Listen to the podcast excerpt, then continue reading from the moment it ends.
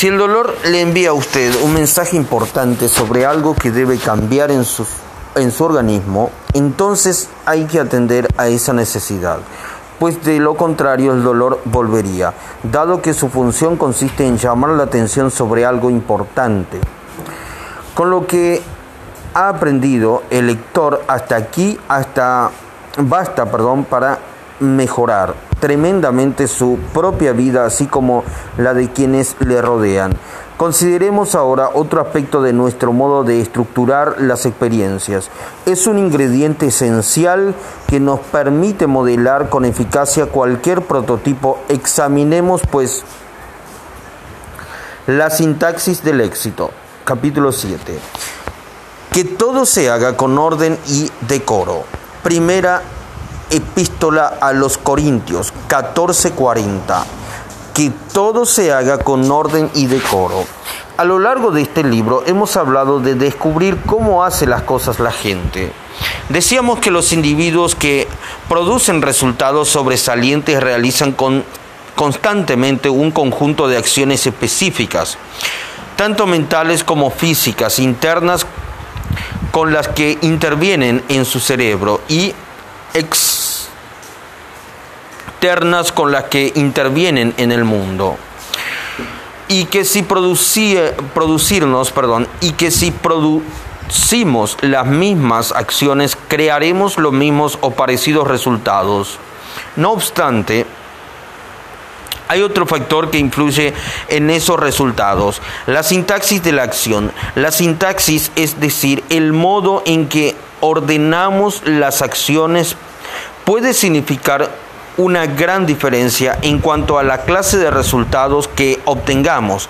¿Cuál es la diferencia entre un perro, un perro mordió a Jim y Jim mordió a un perro?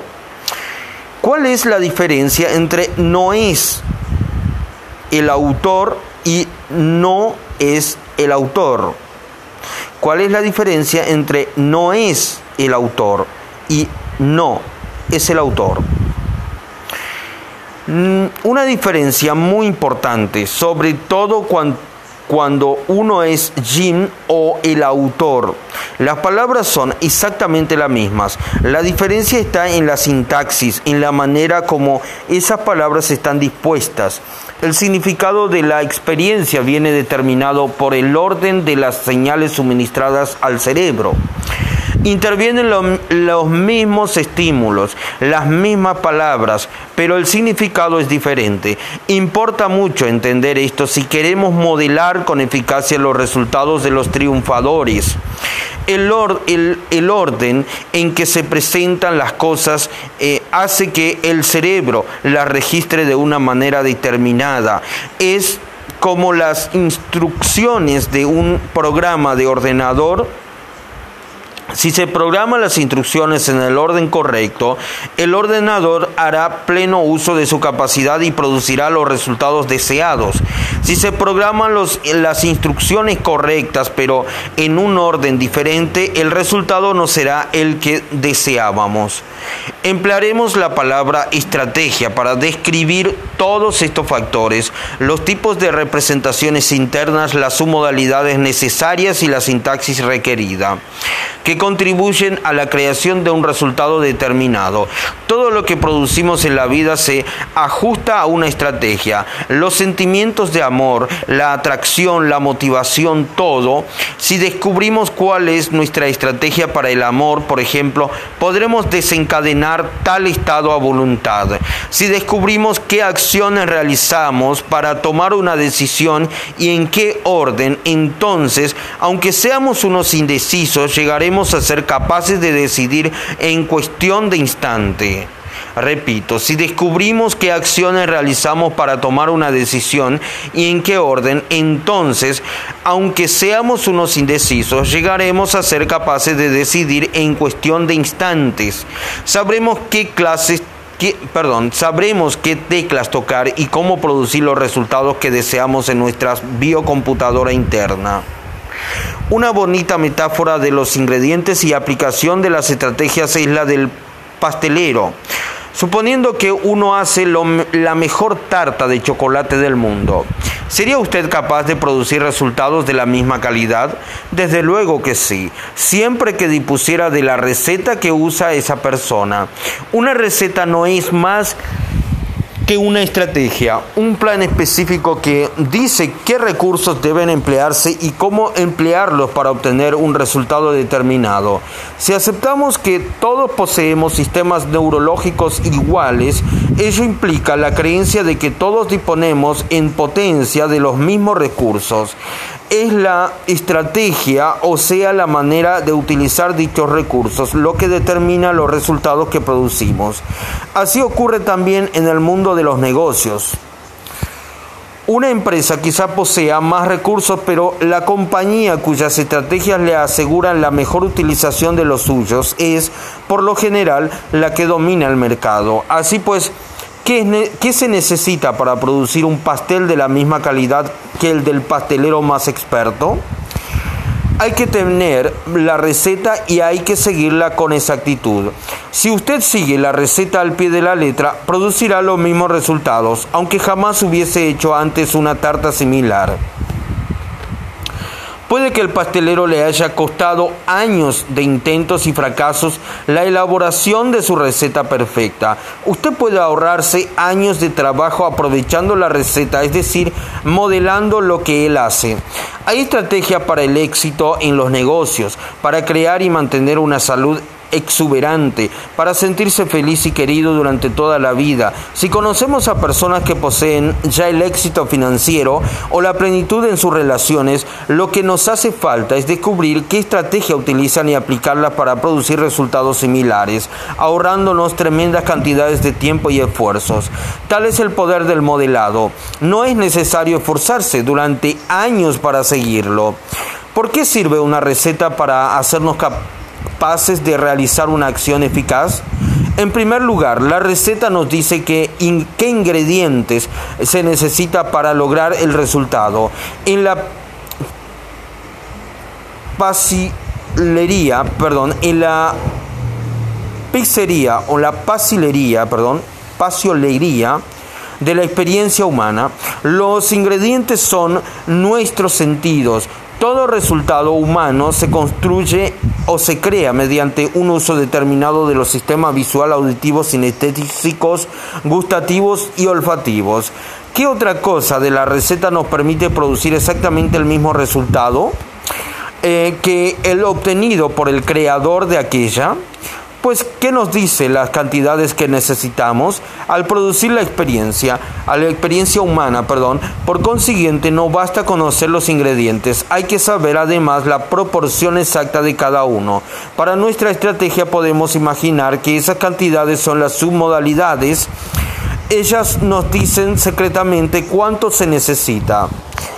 Por ejemplo, perdón, por ejemplo, cuánta información visual, el grado de brillo o de oscuridad, la proximidad o la lejanía de la experiencia y luego el ritmo, la textura, etc. ¿Podemos decir que basta con eso, sabiendo cuáles son los ingredientes y en qué proporciones deben emplearse?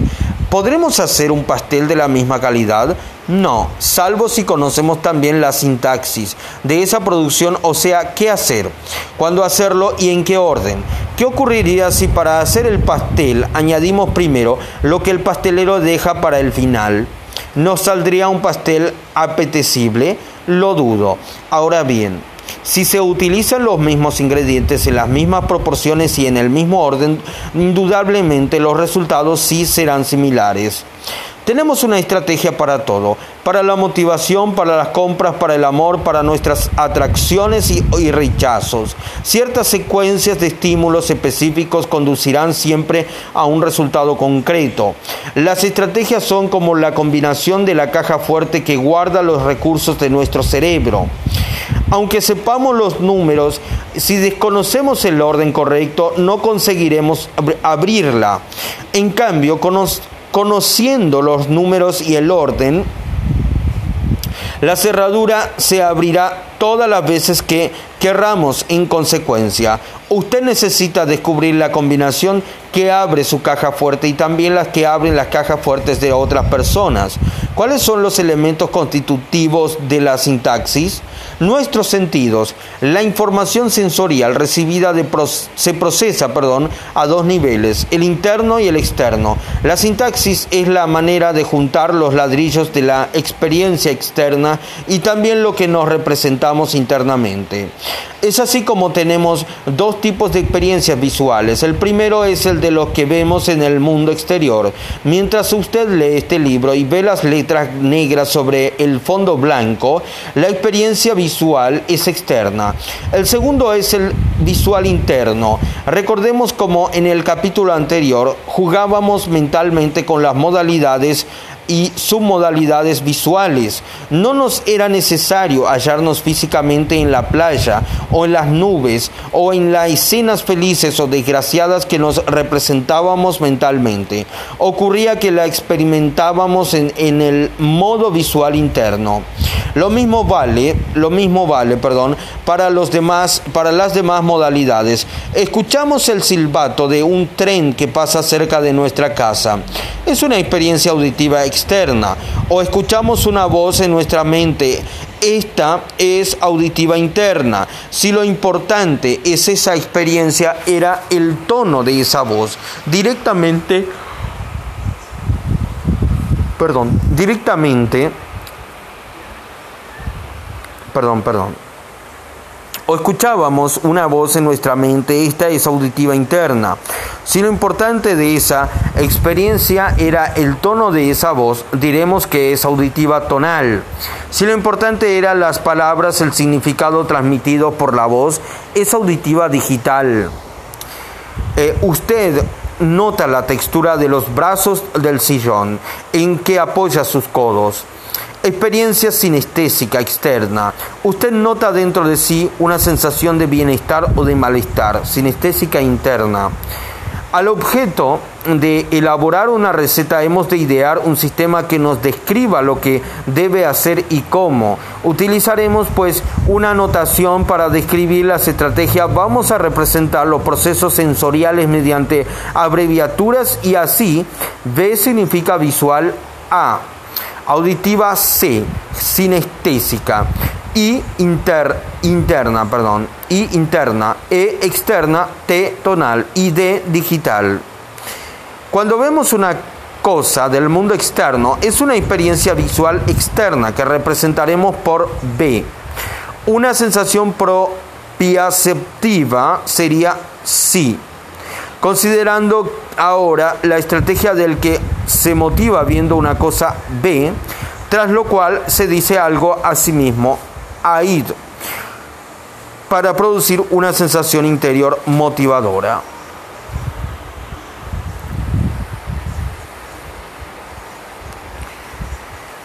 Perdón, considerando ahora la estrategia del que se motiva viendo una cosa B, tras lo cual se dice algo así como oíd para producir una sensación interior motivadora. Sí, tendremos que dicha estrategia se representaría por medio de la sigla BIC. Usted podría pasarse el día entero hablando con esa persona para persuadirla de que haga una cosa y muy probablemente no conseguiría su propósito. En cambio, en cambio, En cambio, perdón,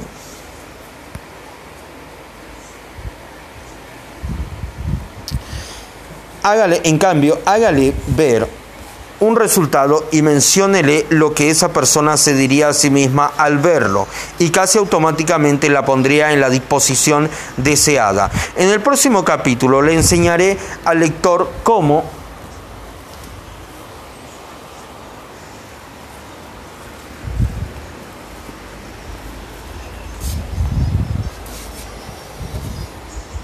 En el próximo capítulo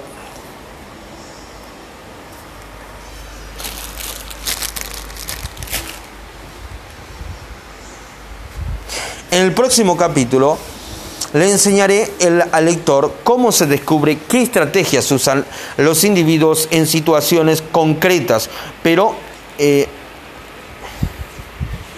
Pero de momento quiero demostrar cómo funcionan dichas estrategias y por qué son tan importantes.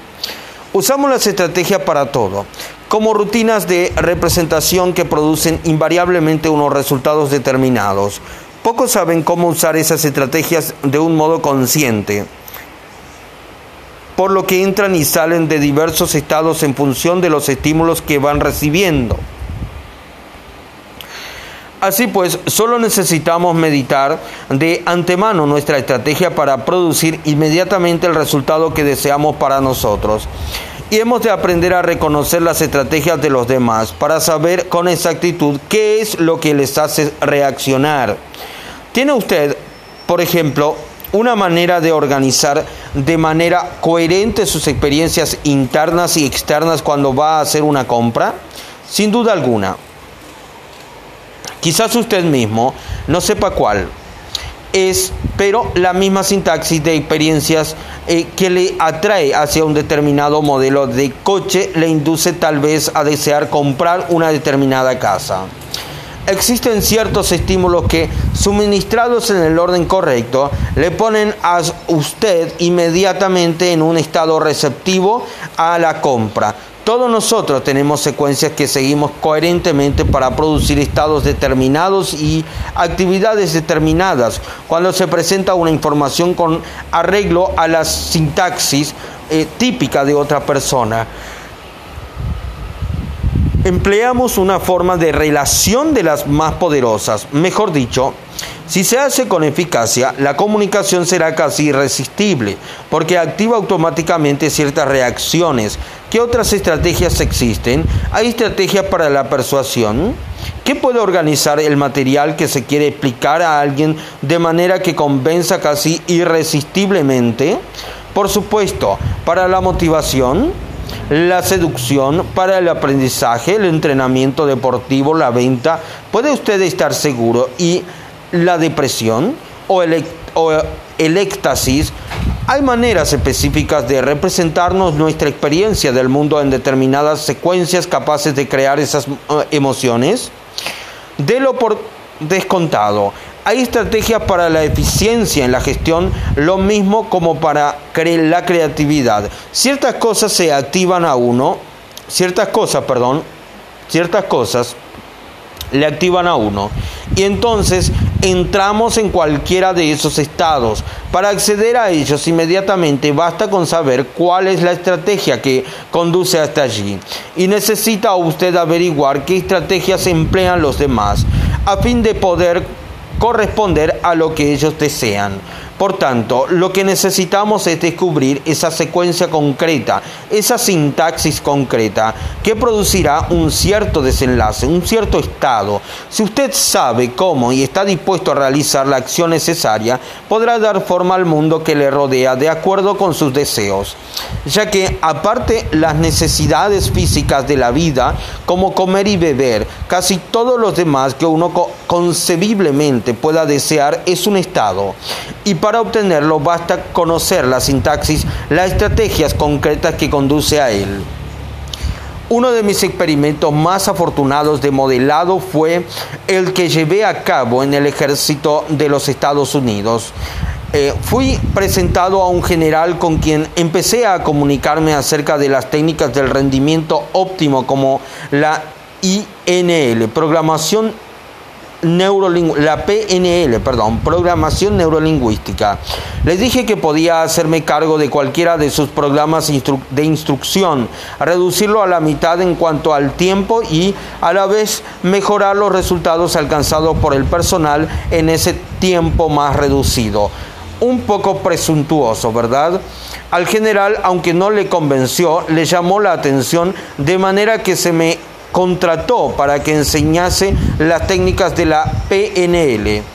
Después de un cursillo de PNL que dio buenos resultados, el ejército me firmó un contrato para modelar programas de instrucción al tiempo que enseñaba los sistemas de modelado eficaz a un grupo de mandos. Se me pagaría solo si cumplía los resultados garantizados por mí. El primer proyecto que debía abordar perdón, era el de un cursillo. De cuatro días para enseñar a las clases de tropa cómo disparar con eficacia y precisión la pistola del 45. Según las estadísticas, solo un 70% de los soldados que se apuntaban a este cursillo alcanzaban luego una puntuación suficiente y se le había dicho al general que aquello era lo mejor que se podía conseguir. Llegado a este punto empecé a preguntarme si no... Eh, sino me habría metido en un lío demasiado grande para mí. Yo no había disparado con pistola en toda mi vida.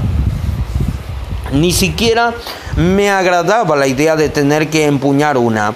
En principio estaba asociado para aquel proyecto con On Grinder, eh, que si tenía experiencia de tiro, por lo que habíamos previsto que él se encargaría de esa parte, pero ocurrió que por diferentes imprevistos y otros compromisos John no estaba disponible. Es fácil imaginar cuál sería mi estado. Para colmo, por aquellos días se rumoreó, se rumoreó, perdón, que algunos instructores se habían propuesto sabotear mi trabajo ante lo que consideraban unos honorarios desproporcionadamente eh, desproporcionadamente titos que yo iba a cobrar pensaban darme una lección. Sin ninguna experiencia en tiro, tras perder el principal triunfo de mi baraja, John Grinder, y sabiendo que había gente dispuesta a hacerme fracasar, ¿qué podía yo hacer?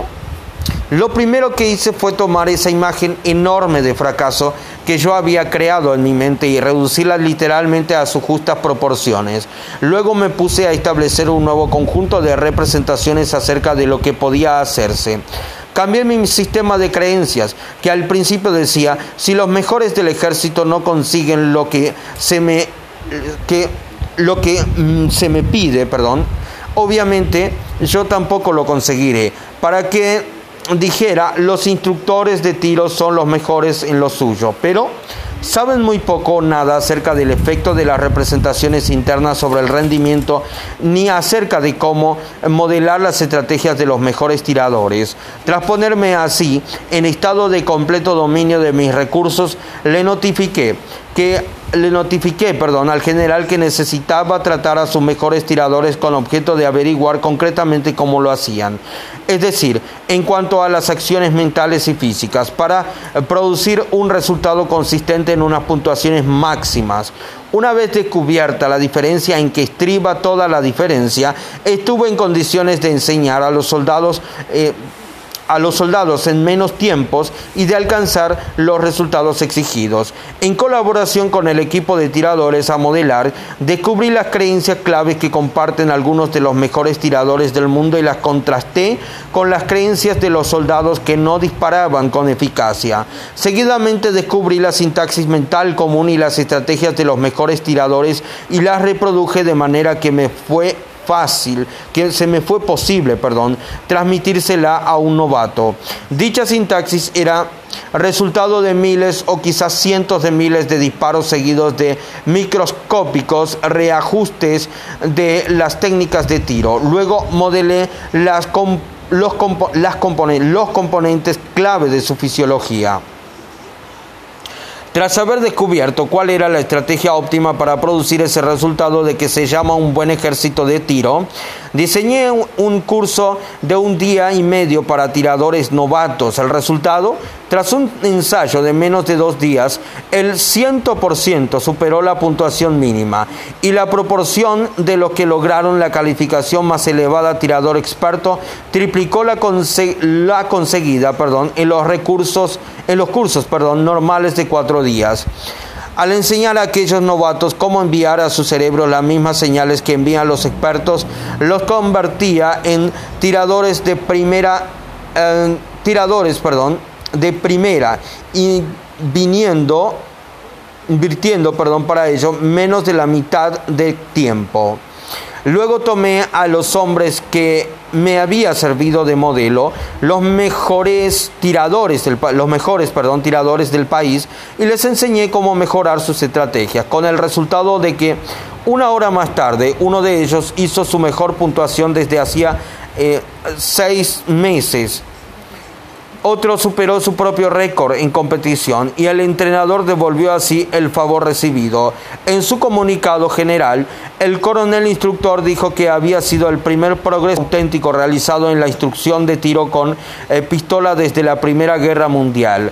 Lo que interesa destacar aquí es que incluso aunque, eh, aunque tenga perdón, usted poca información de partida, incluso en las circunstancias más adversas, si dispone de un modelo de excelencia en cuanto a la producción de un resultado, puede descubrir concretamente lo que hace el modelo y copiarlo, logrando así resultados similares en un lapso de tiempo eh, mínimo, más breve de lo que antes hubiera creído posible.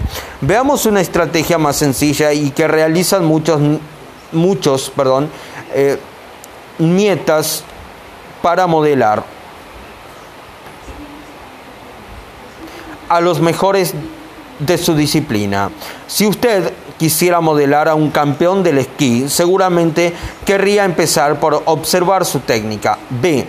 Mientras lo ve, quizás imite los movimientos con su propio cuerpo. C. Hasta sentir que los, se los ha apropiado. Perdón. Sí. Si alguna vez ha observado usted con mucha atención a un esquiador, incluso es posible que lo haya hecho involuntariamente cuando el esquiador a quien usted observa, observa perdón, se dispone a atacar una puerta. Usted esboza los movimientos como si fuese usted mismo quien estuviera esquiando. Perdón.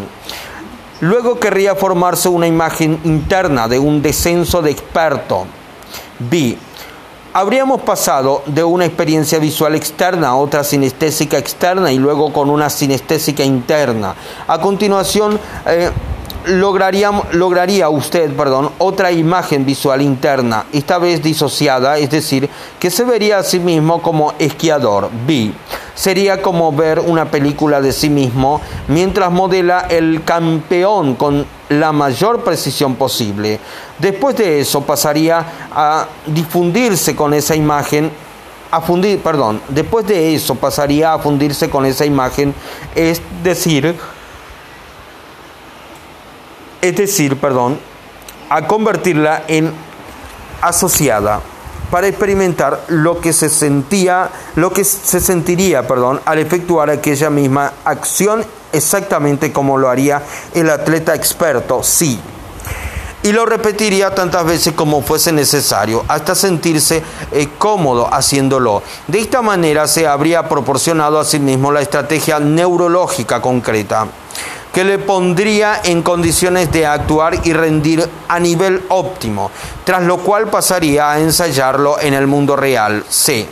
Podría esquematizarse la sintaxis de esta estrategia como B, C, C, B, B, C, C. Pero eso no es más que una de las 100 maneras en que se puede modelar a otro. Recuerde que hay muchos caminos para producir resultados sin que se pueda decir que sean buenos o malos, sino únicamente eficaces o ineficaces en función de si se obtiene lo deseado. Como es evidente, los resultados producidos serán tanto más exactos cuanto más completa y exacta sea la información acerca de lo que hace el otro para obtener los suyos. En las condiciones ideales, para modelar a alguien uno tendría que modelar también sus experiencias internas, sus sistemas de creencias y su sintaxis elemental. Sin embargo, basta con observar a una persona para modelar buena parte de su fisiología. Y la fisiología es el otro factor del que hablaremos en el capítulo 9, que crea el estado en que nos encontramos y de ahí las clases de resultados que producimos. Uno de los sectores básicos en donde el entendimiento correcto de las estrategias y de la sintaxis puede suponer una diferencia importante es el de la enseñanza y el aprendizaje. ¿Y a qué se, a qué se debe que algunos niños sean incapaces de aprender? Estoy convencido de que hay dos razones principales para ello. En primer lugar, porque a menudo desconocemos cuál es la estrategia más eficaz para enseñarles a quien un... Eh, a alguien, perdón, un cometido determinado. En segundo lugar, porque los maestros rara vez tienen una idea precisa de las diferencias que hay entre los niños a la hora de aprender. Recuerde que todos tenemos estrategias diferentes. Si no se conoce la estrategia de aprendizaje de un individuo, va a ser muy difícil tratar de enseñarle algo. Algunos alumnos, por ejemplo, tienen grandes dificultades con la ortografía. ¿Significa eso que son menos inteligentes que los que escriben sin faltas? No. Llegar a dominar la ortografía quizá tenga mucho que ver con la sintaxis mental, es decir, con nuestro modo de organizar, registrar y recuperar la información en un contexto dado. El que uno sea capaz de producir resultados coherentes o no, sencillamente es cuestión de que la sintaxis mental, su sintaxis mental, perdón, actual favorezca a no la o no la locución de la tarea que le exige a su cerebro. Todo lo que uno ha visto, oído o sentido queda registrado en su cerebro. Eh, cuando, perdón, cuando han demostrado numerosas investigaciones, perdón, se han demostrado numerosas investigaciones al revelar eh, durante el trance hipnótico los sujetos recuerdan, es decir, recuperan información sobre cosas que no lograban evocar conscientemente. Evocar conscientemente, perdón. Si usted no consigue deletrear las palabras correctamente, probablemente radica en el modo en que se representan las palabras a sí mismo. Por tanto, ¿cuál será la mejor estrategia para eh, deletrear bien? Ciertamente no la sinestésica, ya que una palabra difícilmente puede tocarse, ni tampoco la auditiva. Eh, lie, sabemos, perdón, sabemos que la pronunciación de una palabra muchas veces no permite distinguir inequívocamente cómo se escribe. Entonces, ¿qué se necesita para deletrear bien? La facultad, la facilidad, perdón, la facultad de registrar características visuales externas con arreglo a una sintaxis determinada. Para aprender a deletrear hay que formarse una imagen visual a la que pueda acceder con facilidad, identificando, todo, identificando en todo momento. Tomemos la palabra Alburquerque.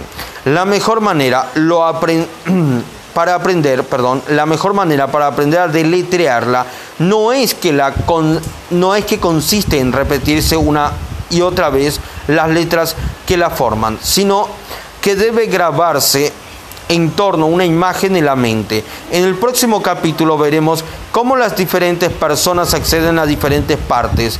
Lo, su, su cerebro perdón, su cerebro. Bandler y Grinder, los fundadores de la PNL, programación neurolingüística, descubrieron, perdón, por ejemplo, que el lugar hacia donde movemos los ojos determina la parte de nuestro sistema nervioso o la que accederemos, accedemos, perdón, con más, eh, más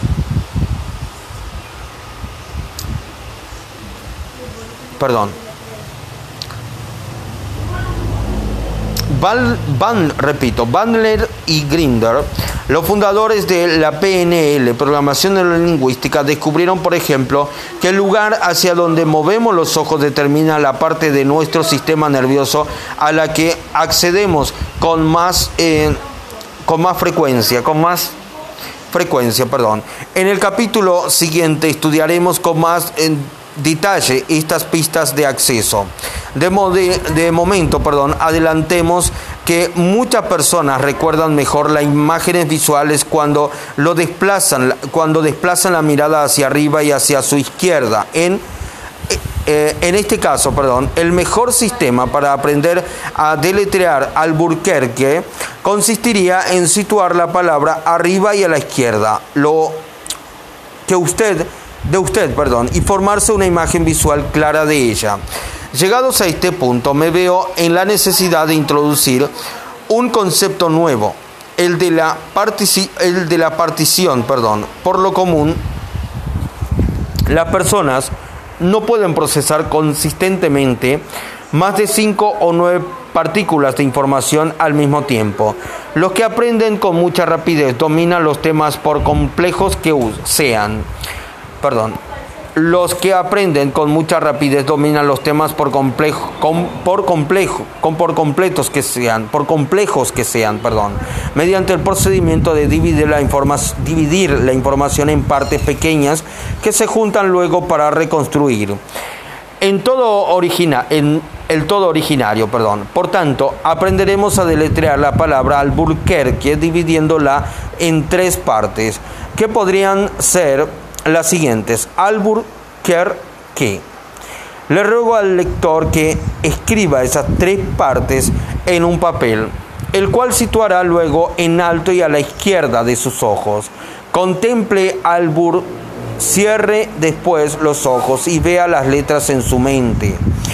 Abra los ojos, vea Albur, no pronuncie las letras, limítese a mirarlas. Luego cierre los ojos y contemple y contemple, perdón, las mentalmente. Siga haciendo esto cuatro o cinco o seis veces hasta que al cerrar los ojos consiga ver Albur con claridad. Tomemos luego la segunda parte, Ker. Repetiremos la misma operación anterior, haciendo de destellar las letras con más rapidez y luego abordemos el fragmento final que hasta que la imagen completa de Alburquerque se haya almacenado en la mente. Si la imagen aparece con claridad, probablemente irá acompañada de la sensación sinestésica que eh, está bien escrita. Perdón, de la sensación, perdón, perdón. Si la imagen aparece con claridad, probablemente irá acompañada de la sensación sinestésica de que está bien escrita. Entonces verá usted la palabra tan claramente que podrá deletrearlo, no solo en el sentido normal, sino incluso al revés. Haga la prueba ahora. Deletree Alburquerque, deletréela luego de derecha a izquierda Hecho esto, la ortografía de esa palabra se le quedará grabada para siempre. Se lo garantizo. Esto puede hacerlo usted con cualquier palabra y llegar a escribir con total corrección, aunque en el pasado le resultara difícil incluso deletrear su propio nombre. El otro aspecto del aprendizaje tiene relación con descubrir las estrategias preferidas de otras personas. Como he observado antes, cada uno, cada cual tiene su, una neurología particular, eh, un terreno mental particular que es el que más a menudo frecuenta. Pero la enseñanza rara vez se dirige a los puntos fuertes del individuo. Damos por supuesto que todo el mundo aprende de la misma manera. Eh, seamos eh, permitido un ejemplo, perdón. Séame, perdón, permitido un ejemplo. No hace mucho me enviaron a un joven acompañado de un dictamen de seis páginas y media diciendo que era un disléxico, incapaz de aprender a escribir correctamente y con problemas psicológicos en la escuela. Enseguida adiviné que era de los que prefieren asimilar, perdón, enseguida adiviné que era de los que prefieren asimilar sinestésicamente una gran parte de sus experiencias. Una vez hube comprendido cómo procesaba la información, estuve en condiciones de ayudarle. Aquel joven comprendía mejor todo aquello que pudiera tocar. Sin embargo, el proceso de enseñanza es, es visual o auditivo en su mayor parte. Eh, su problema no era que tuviese dificultades para aprender, sino que sus maestros tenían dificultades para enseñarles de una manera que le permitiese captar, almacenar y recuperar su eficacia, con eficacia la información. Lo primero que hice fue tomar el informe y rasgarlo. Esto es un montón de tonterías, le dije. Con eso capté su atención, ya que él esperaba el acostumbrado fuego graneado de preguntas. En vez de eso, me puse a hablarle de las grandes ventajas que tenía su manera de utilizar el sistema nervioso. Le dije, apuesto a que eres bueno en los deportes. Y él contestó, mm, sí, soy bastante bueno. Resultó ser un gran aficionado al surf. Charlamos un rato sobre esto y él se animó enseguida, prestando gran atención a lo que le decía en un estado de despliegue de recursos, receptividad que seguramente eh, ninguno de sus maestros habría visto jamás. Luego le expliqué su tendencia a registrar la información más bien senestésicamente y que eso representaba grandes ventajas en la vida. En cambio, ese estilo de aprendizaje le dificultaba la asimilación de la ortografía. En consecuencia, le mostré cómo trabajar visualmente y reeduqué sus, sus modalidades para que le resultase tan agradable practicar la ortografía como el sur. Al cabo de 15 minutos deletreaba las palabras como un niño prodigio. ¿Qué pasa con el llamado fracaso escolar? En muchos casos esos jóvenes son, son, no son, perdón, sino víctimas de un fracaso estratégico.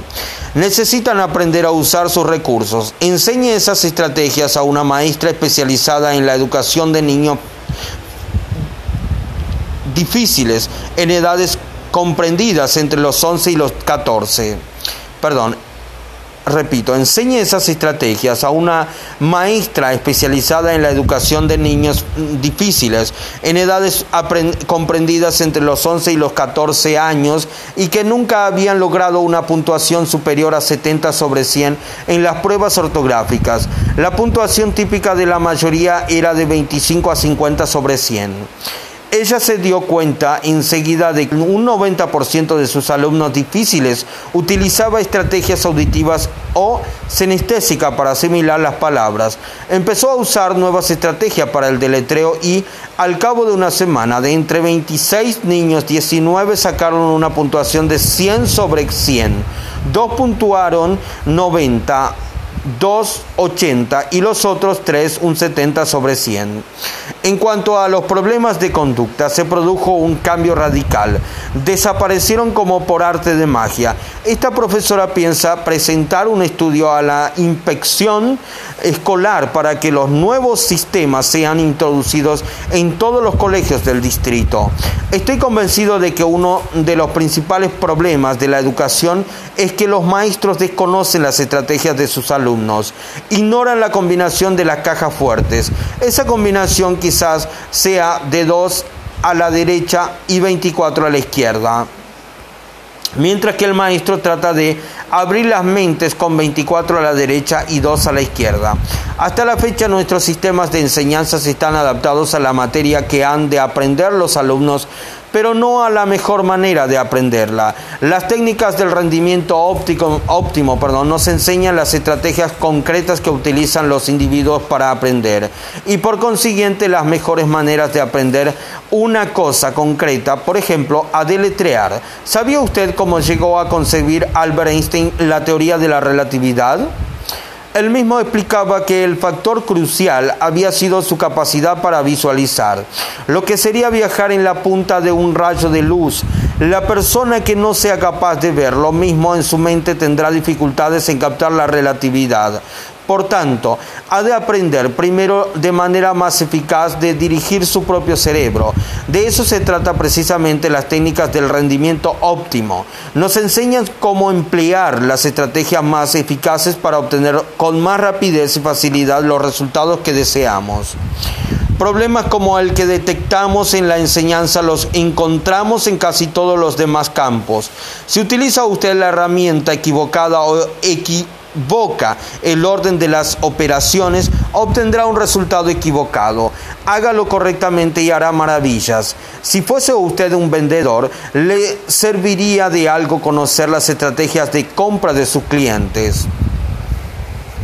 Perdón. Si fuese usted un vendedor, ¿le serviría de algo conocer las estrategias de compra de sus clientes?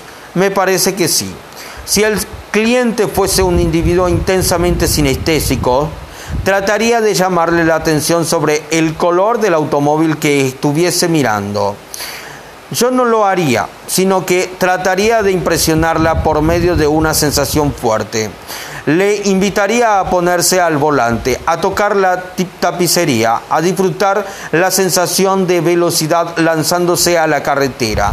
En cambio, si se tratase de un tipo visual, le haría admirar el color y la línea de la carrocería, junto con las demás submodalidades visuales que se adaptasen a su estrategia.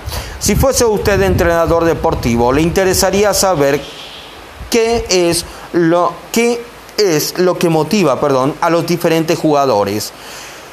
¿Y qué clase de estímulos sirven para ponerles en pleno dominio de sus recursos?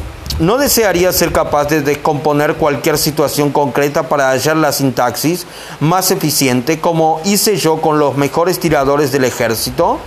Estoy seguro que sí. Lo mismo que una molécula de ADN, ácido desoxirribonucleico, de forma de una manera concreta y que... Perdón. Lo mismo que una molécula de ADN ácido desoxirribonucleico se forma de una manera concreta y que un puente se construye de un modo concreto. Hay una sintaxis que es la mejor eh, para cada tarea y una estrategia que las personas pueden usar con tenacidad hasta obtener los resultados que desean. Algún lector se estará diciendo, todo eso estaría muy bien si no fuese un adivinador de pensamientos, pero a mí no me sirve, porque yo no puedo adivinar cómo se enamora una persona con solo mirarla, ni saber quién la estimula a comprar después de haber hablado un par de minutos con ella. El motivo de que no lo sepa es que no sabe dónde mirar ni cómo preguntarlo. Sin embargo, no hay más que pedir para obtener casi cualquier cosa, si se hace con la convicción necesaria y poniendo suficiente interés en ello. Para algunas cosas se precisan grandes dosis de convicción y energía. Se consiguen, pero hay que trabajárselas. En cambio, lo de las estrategias es fácil. Usted puede detectar las estrategias de una persona en cuestión de minutos. En el próximo capítulo aprenderemos cómo detectar la estrategia de otra persona. Cómo detectar la estrategia de otra persona. Capítulo 8. Comenzad por el principio, indicó gravemente el rey, y continuad hasta llegar al final. Entonces parad. Lewis Carroll, Alicia en el País de las Maravillas. ¿Ha visto usted a un maestro cerrajero en su trabajo? Parece un mago. Juega con la cerradura, oye cosas que usted no oye, ve cosas que usted no ve toca no se sabe qué y de pronto da con la combinación de una caja de caudales. Los maestros de la comunicación trabajan del mismo modo. Se puede adivinar la estrategia mental de cualquier persona para descubrir la combinación que abre las cajas de las mentes ajenas o de la propia. Hay que pensar como un cerrajero. Hay que saber ver lo que antes no veía uno. Saber escuchar lo que antes no oía. Sentir lo que antes no sentía. Y preguntar cosas que antes ni siquiera sabía que hubieran eh, de preguntarse. Si acierta a hacerlo con elegancia y atención, podrá averiguar las estrategias de cualquier individuo en cualquier situación. Sabrá dar exactamente a cada cual lo que pide y estará en condiciones de enseñarles a hacer lo mismo a su vez. Para detectar estrategias es fundamental comprender que las personas mismas le dirán cuánto necesita saber acerca de sus estrategias. Se lo dirán con sus palabras, con el uso que hacen de su propio cuerpo, incluso con los movimientos de los ojos. Usted puede aprender a leer a una persona tan claramente como se lee un libro o un mapa. Recuerde que una estrategia no es más que un orden concreto de representaciones visuales, auditivas, sinestésicas, olfativas, gustativas. ¿Qué produce un resultado concreto? No se necesita sino conseguir que la persona experimente su estrategia y tomar nota detenidamente de las cosas concretas que hace para situarse en ella. Antes de poder detectar eficazmente las estrategias, es preciso saber lo que se busca, cuáles son las claves para que revelan perdón, qué partes de su sistema nervioso utiliza una persona en cada momento. También es importante distinguir algunos de los de las tendencias perdón, comunes que desarrollan los individuos y utilizarlas para crear mejores relaciones y resultados. Por ejemplo, las personas tienden a usar una parte determinada de su sistema neurológico, la visual, la auditiva o la sinestésica, más que otras. Lo mismo que hay diestro y zurdos, que tiende a favorecer uno de aquellos modos con preferencia respecto de los demás. Por consiguiente, hay que saber cuál es el sistema de representación personal de un individuo a fin de averiguar sus estrategias. Los que son primordialmente visuales tienden a considerar el mundo en imágenes se sienten más fuertes cuando están en comunicación con la parte visual de su cerebro. ¿Cómo procuran seguir el ritmo de sus imágenes mentales? Las personas visuales suelen hablar deprisa, sin que parezca importarles lo que les va a salir. Es sencillamente que intentan plasmar las imágenes en palabras. En su manera de expresar se utilizan muchas metáforas visuales. Así suelen hablar de cómo ven un asunto, de que va definiendo el panorama, de que la situación está clara o sombría. Los de tipo más bien auditivo suelen ser más selectivos en manto al vocabulario que usan. Hablan con voz bien timbrada y a un ritmo más lento, más regular y cometido. Como las palabras significan mucho para ellos, suelen tener cuidado con lo que dicen. Tienden a usar expresiones como eso no me suena, le escucho o ha sido un fracaso ruidoso. Las, los, perdón, los primariamente sinestésicos son todavía más lentos. Reaccionan principalmente perdón, ante las sensaciones táctiles, epidérmicas. Eh, suelen tener la voz grave y campanudas y hablan despacio y utilizan a menudo metáforas del mundo físico. Siempre están luchando a brazo partido y solo creen en las cosas que se pueden tocar con las manos. Las conversaciones quizá les parezcan pesadas o intensas. Dicen cosas como quise sacarle una respuesta, pero él no se dejó atrapar. Todos tenemos elementos de los tres modos, pero en la mayoría de nosotros predomina uno de los sistemas cuando estudie usted las estrategias de las personas para comprender cómo toman las decisiones, necesitará saber cuál es su sistema de representación principal a fin de dirigir el mensaje de una manera que les llegue. Cuando tenga que tratar con un individuo visualmente orientado, no le servirá moverse poco a poco, respirar hondo y hablar con cadencia pausada y calmosa. Con eso únicamente conseguiría sacar de sus casillas a su interlocutor. Perdón. Cuando tenga que tratar con un individuo visualmente orientado, no le servirá moverse poco a poco, respirar hondo y hablar con cadencia pausada y calmosa. Con eso únicamente conseguiría sacar de sus casillas a su interlocutor. Hay que manifestarse de manera que el mensaje se ajuste al estilo de funcionamiento de la mente del otro. Basta con observar a una persona y escuchar lo que dice para sacar una impresión inmediata de los sistemas que utiliza. Pero la PNL utiliza unos indicadores todavía más específicos para averiguar lo que sucede en la mente de un individuo que los ojos son las ventanas del alma, ya lo dice la sabiduría tradicional. Recientemente hemos descubierto que eso es mucho más cierto de lo que se creía. Aquí no hay ningún misterio para, psicológico, perdón, eh, mediante la simple observación. Prestando atención a los ojos de una persona, observaremos inmediatamente si en un momento dado emplea el sistema de representación visual, el auditivo o el sinestésico. Conteste el lector a esta pregunta. ¿De qué color eran las velas del pastel de su cumpleaños el día que cumplió 12 años? Tómese un momento para recordarlo. Al contestar a esta pregunta, como un 90% de mis lectores, habrá mirado hacia arriba y a la izquierda. Así es como los diestros incluso bastante zurdos, buscan el acceso a las imágenes visuales que quieren recordar. He aquí una pregunta. ¿Qué parecería el, qué parecería el ratón Mickey con barba? Tómese un momento para imaginarlo. Esta vez probablemente sus ojos habrán dirigido hacia arriba y a la derecha, como suele hacer la mayoría de las personas para acceder a las imágenes no evocadas, sino con construida mentalmente. Así es que basta mirar a los ojos de una persona para saber a qué sistema sensorial está accediendo. Al leer en sus ojos usted lee sus estrategias. Recuerde que una estrategia es la secuencia de representaciones internas mediante las cuales una persona puede realizar una tarea determinada. Memorice el diagrama siguiente a fin de familiarizarse con las claves de acceso visual y saber reconocerlas.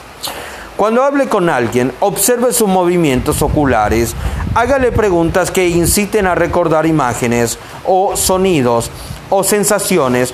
¿A qué lado se dirigen los ojos ante cada una de estas preguntas, compruebe consigo mismo que el diagrama funciona. Si, por ejemplo, los ojos de su interlocutor se vuelven hacia arriba y hacia su izquierda, es que acaba de extraer una imagen de su memoria. Si ahora van hacia la altura de la oreja, quizás es que escucha algo. Si se vuelven hacia abajo a su derecha, es persona está accediendo a la parte sinestésica de su sistema de representación. Por la misma razón, cuando tiene usted dificultades para recordar algo, probablemente se debe a que no coloca los ojos en una posición que le proporcione acceso con claridad a la información que necesita. Por la misma razón, cuando tiene usted dificultad para recordar algo, probablemente se debe a que no coloca los ojos en una posición que le proporcione acceso con claridad a la información que necesita. Cuando intenta recordar algo que vio hace pocos días, mirar hacia abajo y a su derecha no le ayudará a recuperar esa imagen. Mire hacia arriba y a la izquierda y verá cómo recuerda la información con prontitud, sabiendo dónde mirar para hallar la información almacenada. En su cerebro usted podrá localizar con rapidez y facilidad. Cuando las personas se representan internamente una información, mueven los ojos aunque sea ligeramente. En los individuos de organización normal, diestros, eh, se verifican los diagramas de movimientos siguientes y se cumplen las secuencias aquí descritas. No obstante, hay algunas personas cuya literalidad perdón, está invertida y que reaccionan en el sentido opuesto. Los movimientos oculares permiten conocer cómo se presenta interiormente una persona su mundo externo. Estas representaciones internas son para cada persona su mapa de la realidad y cada una de nosotros tiene un mapa y solo uno. He aquí algunas muestras de las preguntas que se podrían formular para obtener reacciones específicas. Imágenes visuales recordadas. Podría usted preguntar, ¿cuántas ventanas tiene su casa? ¿Qué fue lo primero que vio cuando despertó usted esta mañana? ¿Cómo era su novia o novio cuando tenía usted 16 años? ¿Cuál es la habitación más oscura de su casa? ¿Cuáles de sus amigas lleva el cabello más corto? ¿De qué color era la primera bicicleta que tuvo usted? ¿Cuál era el animal más pequeño que vio durante su última visita al zoo? ¿De qué color era el cabello de su primera maestra? ¿Con qué colores está decorado su dormitorio? Visuales construidas, auditivas recordadas, auditivas construidas, auditivas en diálogo interior, senestésicas. ¿Qué parecería usted si tuviera tres ojos? Imagine un policía con cabeza de león, cola de conejo y ala de águila. Imagine los tejados de su ciudad envueltas en varadas de humo. ¿Se ve a sí mismo con el cabello color rubio platino? ¿Qué fue lo primero que dijo usted hoy? ¿Cuáles han sido las primeras palabras que le han dicho hoy? Dígame una de sus canciones favoritas de cuando era un muchacho. ¿Qué sonidos de la naturaleza le agradan más? ¿Cuál es la séptima palabra del Padre Nuestro? ¿Recuerda la letra de la canción Alma Llanera? Escuche mentalmente el ruido de un salto de agua en una tarde tranquila de verano. Escuche mentalmente su canción favorita. ¿Qué puerta de su casa suena más fuerte al cerrar de golpe? ¿Qué puerta cierra más suave? ¿La de subir al coche o la del el maletero? Perdón.